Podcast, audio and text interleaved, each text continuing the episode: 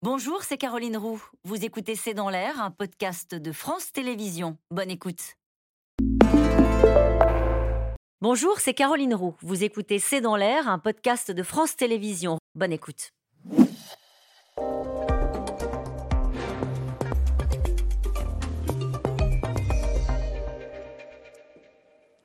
Bonsoir Stéphanie Duncan. Bonsoir. Vous êtes productrice de l'émission Autant en emporte l'histoire, c'est sur France Inter. Et vous produisez également la série de podcasts euh, Espion, une histoire vraie dont est issu ce livre aux éditions euh, Talendier.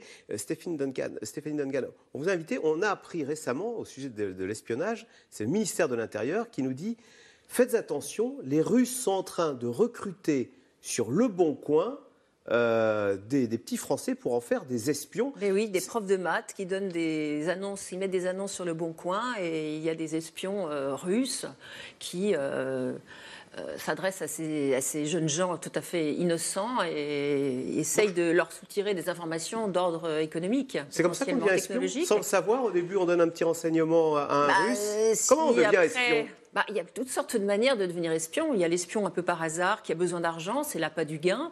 Et puis, on peut être aussi euh, espion euh, par euh, conviction politique. Ou alors par hasard, je pense par exemple à Nour Inayat Khan, qui est une des espionnes dont je dresse le portrait dans ce livre, qui est une femme étonnante.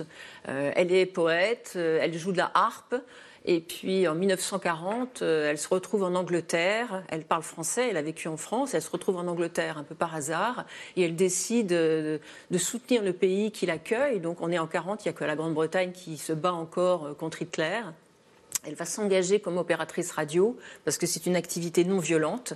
Et euh, tous les tous ces, ces professeurs, enfin tous, les gens qui la forment, disent qu'elle est maladroite, qu'elle est trouillarde, qu'elle est limite intelligente, euh, qu'elle n'a aucun courage, euh, qu'on l'imagine absolument pas sur le terrain. Et puis, en réalité, euh, elle va se révéler une espionne extrêmement efficace et extrêmement courageuse aussi.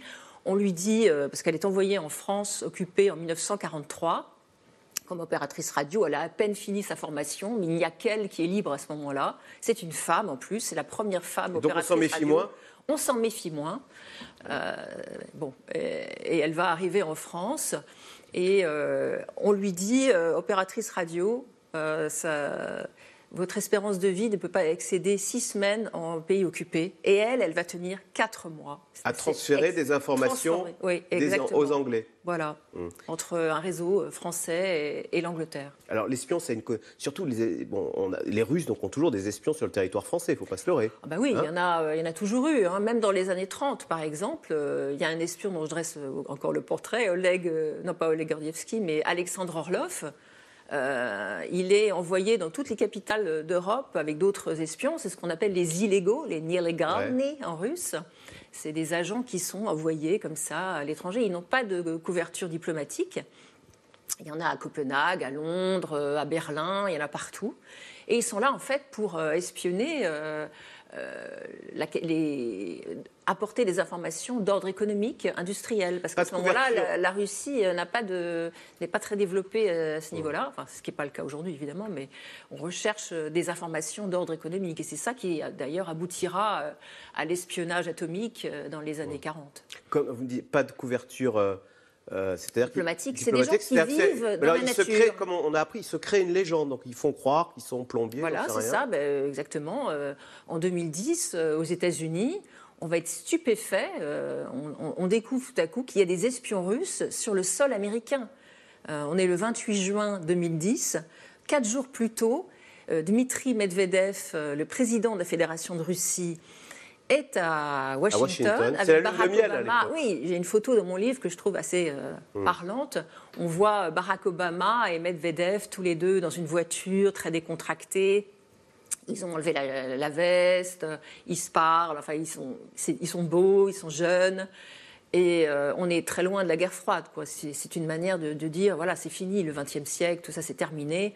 Aujourd'hui, on est moderne, on est deux pays modernes. euh, Voilà. Et en on apprend fait, qu'il y a une espionne, Anna tard, Chapman. Il y a Anna Chapman et ils sont dix en tout euh, qui vivent comme illégaux aux Elle États-Unis. fait croire qu'elle dirige une agence immobilière. Bah, elle dirige une Alors agence elle immobilière, mais ça c'est une. Oui, oui, évidemment, elle est pulpeuse, elle est, elle est très jolie, etc. Et, euh, mais évidemment, c'est une, c'est une, c'est une espionne. Alors l'espion russe, surtout, et du KGB, il a toujours la figure du méchant, sauf que vous nous dites, attention, il y a un espion russe du KGB qui, nous, qui a peut-être évité une guerre nucléaire en 1983. Vous en avez parlé, vous, vous avez cité son nom tout à l'heure, Oleg Gordievsky. Oui, que lui, que lui doit-on? Alors il y aurait peut-être eu une guerre nucléaire en 83 s'il n'avait pas été là? Bon, il n'y a peut-être pas que lui qui a permis, voilà, qui a empêché cette guerre. En tout cas, en 1983, c'est une, histoire qu'on a un peu oubliée. Mais on est en pleine tension Est-Ouest au début des années 80. C'est l'époque où il y a Thatcher, Reagan au pouvoir, Andropov euh, en URSS au Kremlin. Et en 1983, c'est un peu le, moment, c'est le, summum de cette crise à l'automne. D'abord, il y a un Boeing sud-coréen qui est abattu par un chasseur soviétique. Reagan crie au crime contre l'humanité. Euh, à ce moment-là, les Américains, enfin l'OTAN, euh, installe des, missiles Pershing euh, en Europe.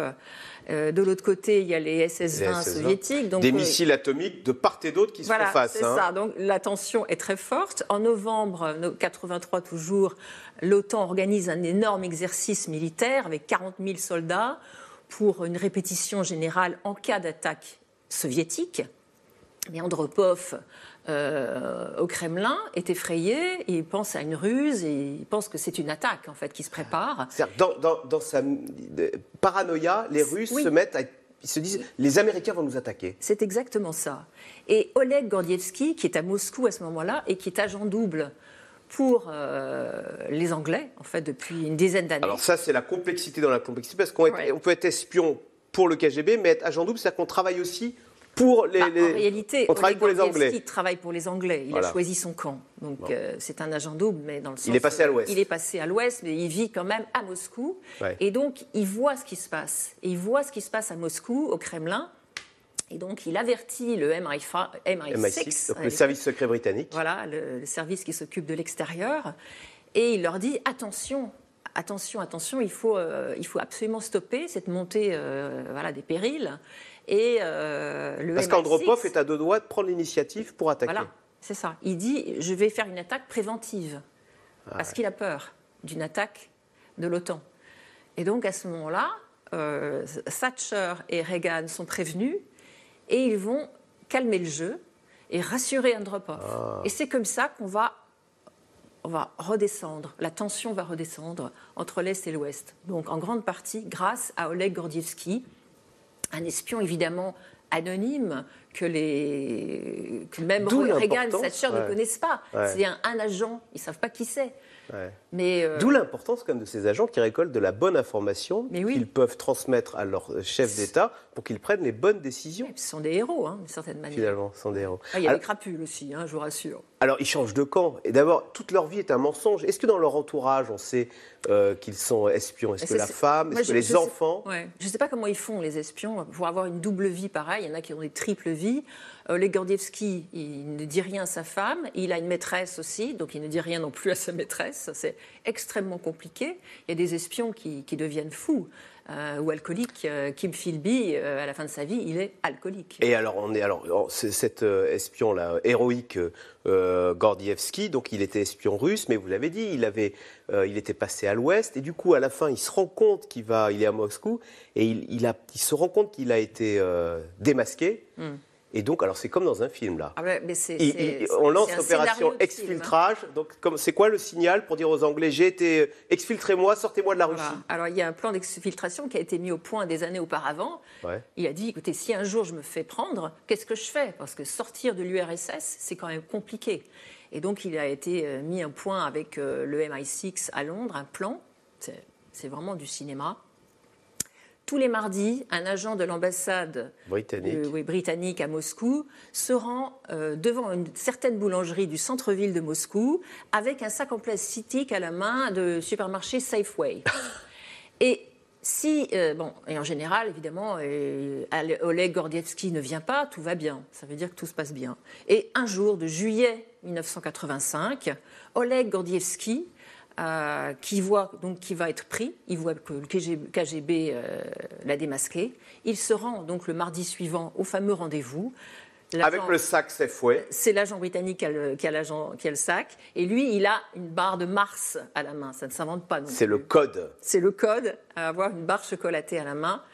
Et, il a été exfiltré. la sortie est rocambolesque.